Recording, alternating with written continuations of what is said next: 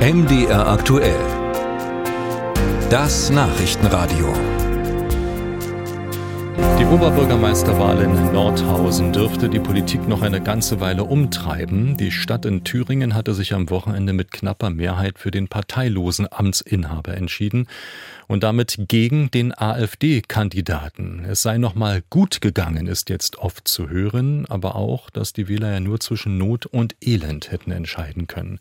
Was also lernt die Demokratie aus dem Beispiel Nordhausen aus der Stichwahl dort? Darüber reden wir mit der grünen Spitzenpolitikerin Katrin Göring-Eckardt, Vizepräsidentin des Bundestages und in Thüringen geboren. Jetzt bei uns am Telefon. Guten Morgen zu Ihnen.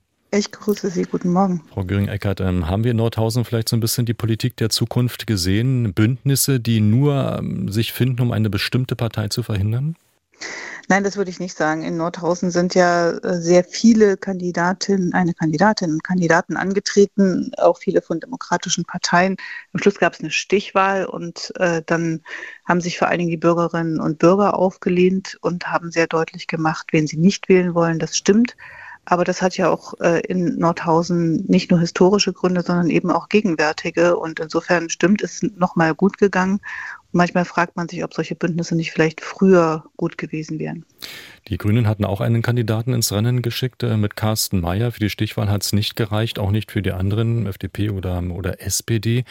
Ähm, können die Grünen, können andere ähm, mobilisieren tatsächlich noch, als wenn man das als Gewinn aus dieser Wahl bezeichnen wollte, um gemeinsam äh, etwas auf die Beine zu stellen? Ich glaube erstens, äh, ja, das äh, können die Grünen, können andere demokratische Parteien, äh, nicht jetzt in Nordhausen bei dieser Wahl, aber ansonsten kann man das ja Land auf, Land ab auch sehen. Aber es war hier wichtig, dass zwischen der ersten, dem ersten Wahlgang und der Stichwahl ein Bürgerbündnis nicht nur auf die Straße gegangen ist, sondern sind in Nordhausen einfach unzählige Gespräche geführt worden. Und es ging gerade nicht darum, dass äh, bekannte Gesichter aus den Parteien nach Nordhausen kommen, sondern dass diejenigen, die dort vor Ort leben, arbeiten, wohnen wollen, ihre Zukunft gestalten wollen, wollen, dass ihre Kinder dort groß werden, die wollen, dass es dort ein gutes, gesellschaftliches, friedliches Miteinander gibt. Mit dem Blick auf die Geschichte, wir wissen, dass das ehemalige Konzentrationslager, die Außenstelle Mittelbau-Dora, auf dem Stadtgebiet liegt und deswegen hat diese Erinnerungspolitik, Kultur auch eine sehr, sehr große Rolle gespielt. Und das ist, glaube ich, der Punkt, der entscheidend war und den wir auch lernen können aus Nordhausen. Wir haben äh, gestern mit äh, Stefan Möller gesprochen hier bei MD aktuell, gestern Nachmittag, Co-Landessprecher der AfD Thüringen. Und er hat sich zum Beispiel zu dieser Gegenbewegung, also einer Bewegung, einem Bündnis gegen die AfD so geäußert. Letztlich ist es halt tatsächlich im Fall der AfD immer eine aller gegen einen Konstellation und das macht es eben so besonders. Ich meine, es ist ja noch gar nicht so lange her, da ist schon der Einzug in die Stichwahl was Besonderes gewesen. Das ist mittlerweile ja fast schon die Regel. Ja, man geht fast äh, schon immer davon aus, dass jedenfalls hier im Osten ein AfDler äh, in die Stichwahl kommt. Das ist eine Stärke, mit der äh, natürlich auch das etablierte Parteienspektrum konfrontiert ist und worauf es eben bisher nur die Lösung gefunden hat, dass man das nur geballt verhindern kann. Stefan Möller, Co-Landessprecher der AfD in Thüringen. Reicht es denn zu sagen, wir wollen nur in Anführungsstrichen die AfD verhindern?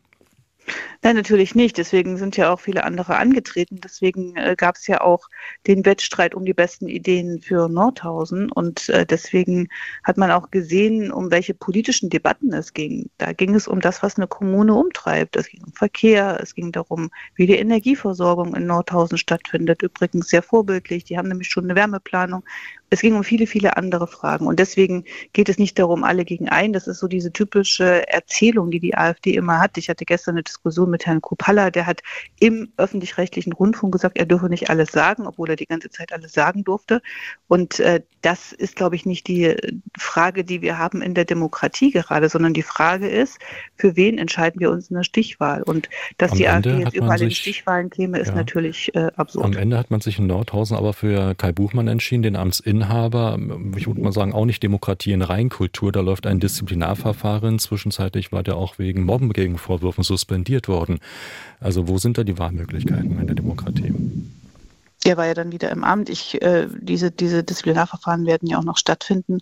Und ich habe jetzt auch nirgendwo gesagt, dass äh, Kai Buchmann jetzt der beste Kandidat für Nordhausen ist. Aber wenn man sich zwischen zwei entscheiden musste, dann hat man sich für den entschieden, der jedenfalls die Demokratie in Nordhausen voranbringen will, der jedenfalls anerkennt, dass es eine historische, eine geschichtliche Verantwortung gibt, der jedenfalls auch anerkennt, dass man gemeinsam handeln muss und nicht gegeneinander. Und dieses äh, Spalterische, was die AfD da aufgeführt hat mit dem Kandidaten für die Europawahl, und äh, mit anderer Prominenz, mit Herrn Kopalla zum Beispiel. Das ist genau das Problem und das wollte eben eine Mehrheit in Nordhausen deutlich nicht. Gleichwohl haben sich 45 Prozent für die AfD entschieden, weil Grüne, FDP, SPD keine attraktiven Angebote mehr machen? Es haben sich 45 Prozent äh, für Herrn Prophet entschieden und äh, ich will vielleicht an der Stelle auch sagen, es ist eine Straßenbahn beschmiert worden mit einem Mordaufruf. Das finde ich wirklich absurd und überhaupt nicht akzeptabel. Ja, und das sind sehr viele und ich glaube, das ist unsere Aufgabe, danach zu gucken, sind das jetzt alles Leute, die äh, tatsächlich eine rechtsextreme Partei in ihrem Herzen haben und wählen wollen oder wen kann man davon zurückgewinnen als demokratische Partei und mit welcher Politik? Und das ist in der Tat eine sehr ernste Frage, eine sehr ernste Aufgabe, auch für die Kommunalwahlen nächstes Jahr, für die Europawahl und für die Landtagswahl.